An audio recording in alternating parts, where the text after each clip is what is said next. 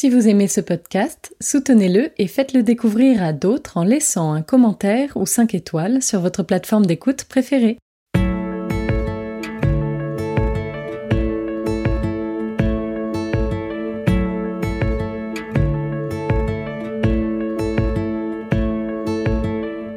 Vous écoutez La philanthropie en question, le podcast qui vous emmène au cœur de la recherche sur le don.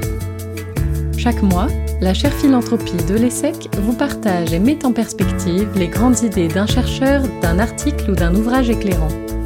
Une invitation à écouter ce que nous dit la recherche pour mieux comprendre la philanthropie et ses enjeux.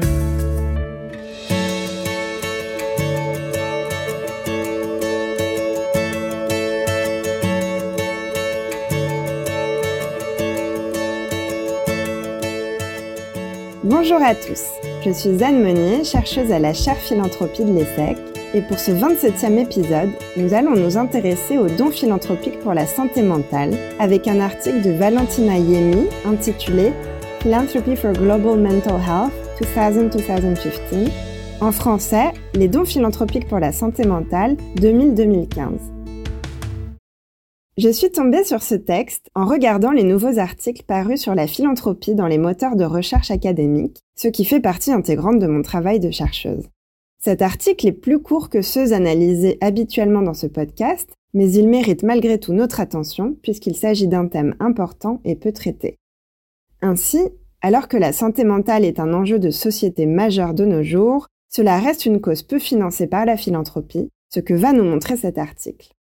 Je trouve très intéressant de parler d'une cause assez délaissée, comme tant d'autres.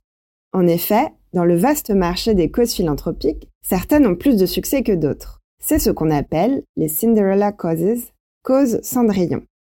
Alison Body et Beth Breeze, dont nous avions commenté l'article dans l'épisode 15, évoquent la santé mentale comme cause impopulaire majeure, aux côtés des réfugiés, de la prostitution ou des addictions. Comme souvent, j'aime aussi partager le regard d'une chercheuse non spécialiste de philanthropie, car il s'agit d'un phénomène transversal qui croise de nombreuses autres thématiques de société. Valentina Yemi travaille plutôt habituellement sur des questions de politique de santé.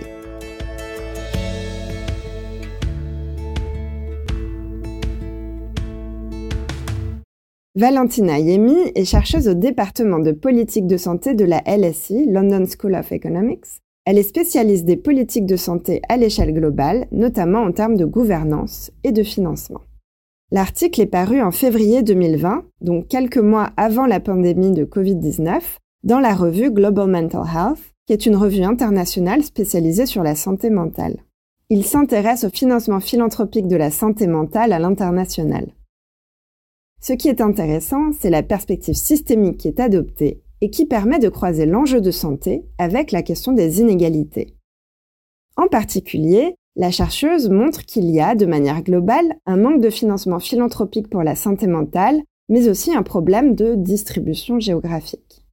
En effet, si les trois quarts des personnes qui souffrent de problèmes de santé mentale vivent dans des pays à revenus faibles ou moyens, il y a peu de dons philanthropiques envers ces pays pour ce sujet.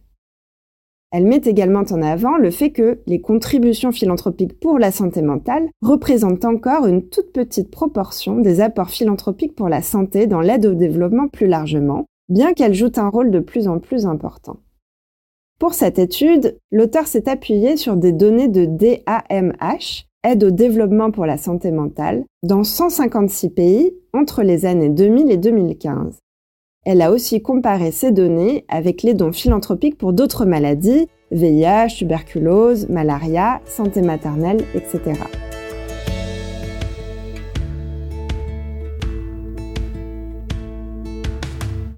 Intéressons-nous de plus près aux trois grandes idées du texte.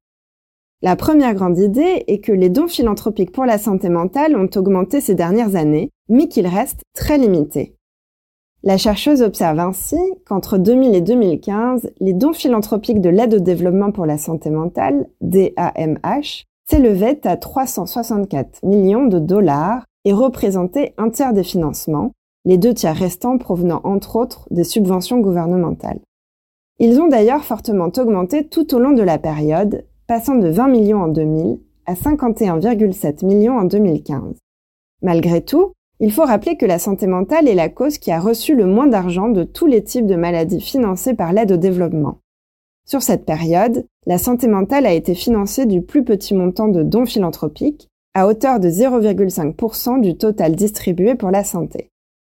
À titre de comparaison, la santé infantile a reçu 28% des dons et le VIH 17%, par exemple. Parmi les fondations les plus impliquées, on peut mentionner la Fondation Ford, la Fondation Simons, l'Open Society Fund et la Fondation Oak. Parmi les pays récipiendaires, la Chine est le plus grand récipiendaire, avec 6 millions de dollars, suivi par les Philippines, le Mexique et le Brésil, mais il faut relativiser si l'on divise par le nombre d'habitants. C'est donc une cause très peu soutenue par la philanthropie par rapport à d'autres maladies, alors que la prévalence est de plus en plus importante.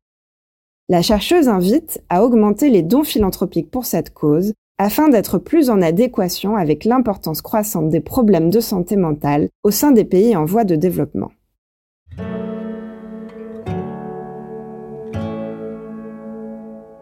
La deuxième grande idée est qu'il existe de fortes inégalités quant à l'allocation des ressources philanthropiques dans l'aide au développement pour la santé mentale les données montrent une allocation inégale des fonds philanthropiques en fonction des zones géographiques.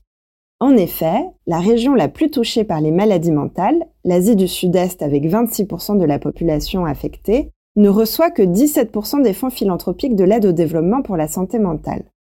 Or, les fonds philanthropiques ne sont pas alloués seulement en fonction des besoins. Bien d'autres facteurs sont pris en compte, comme le coût-bénéfice la réputation, les valeurs, l'efficacité, les politiques environnementales ou les intérêts des donateurs. La chercheuse suggère que les dons philanthropiques de l'aide au développement pour la santé mentale soient alloués de manière plus équitable entre les pays afin de refléter les besoins locaux, les capacités et les interventions recommandées, notamment par l'OMS. Dans le cadre de cette réduction des inégalités, elle suggère aussi que les donateurs s'assurent de l'appropriation locale et de l'impact au-delà des activités financées.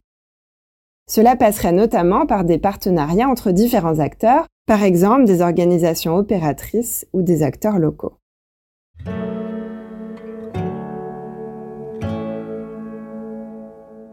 La troisième idée est qu'il y a un manque de données sur les contributions philanthropiques de l'aide au développement pour la santé mentale données qui sont pauvres tant en couverture qu'en qualité.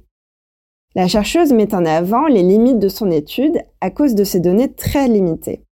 Elles se concentrent principalement sur les fondations américaines et ne sont pas suffisamment désagrégées, ce qui veut dire qu'elles ne sont pas décomposées en sous-catégories de manière détaillée, ce qui rend difficile l'analyse. Sur certains sujets, seul le nom de la fondation Bill et Melinda Gates apparaît, cela reflète le manque de transparence des dons philanthropiques pour le développement, comme mis en avant par l'OCDE en 2018. La chercheuse propose d'encourager la transparence en collectant et partageant mieux les données. C'est d'autant plus important quand on considère le poids des dons philanthropiques dans le domaine de la santé.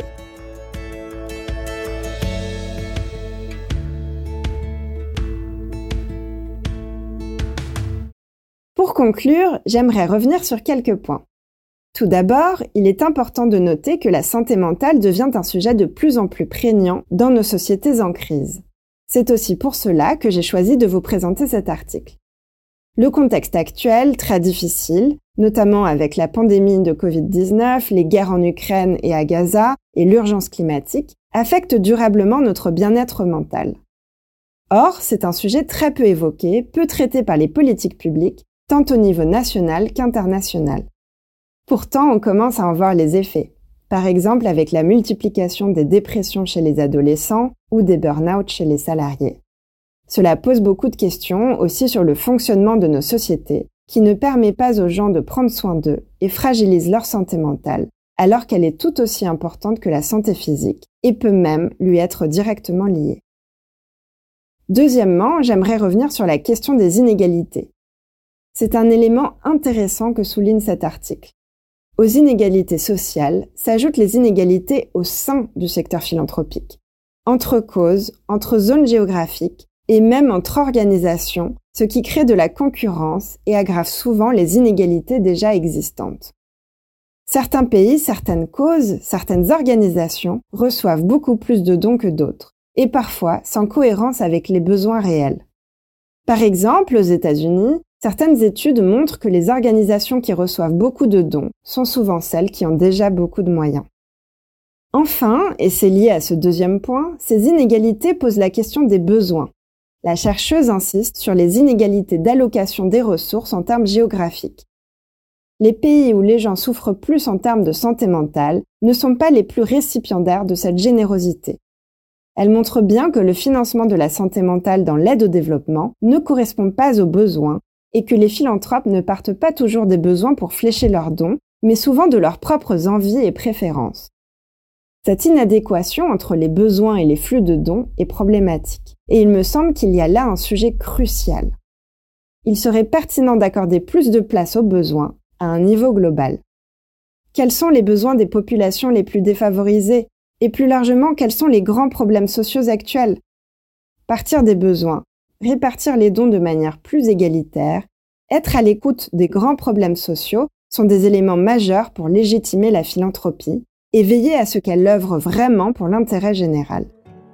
Un intérêt général qui doit par ailleurs être aujourd'hui repensé à l'aune des nouvelles priorités qui structurent les grands défis du XXIe siècle.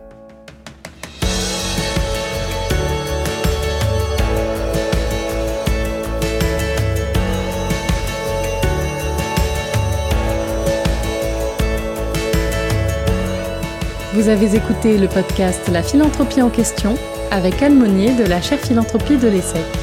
Pour aller plus loin, nous vous invitons à parcourir les références listées en description de l'épisode. Vous y trouverez également notre site internet et notre compte Twitter. Rendez-vous chaque dernier mercredi du mois pour un nouvel épisode.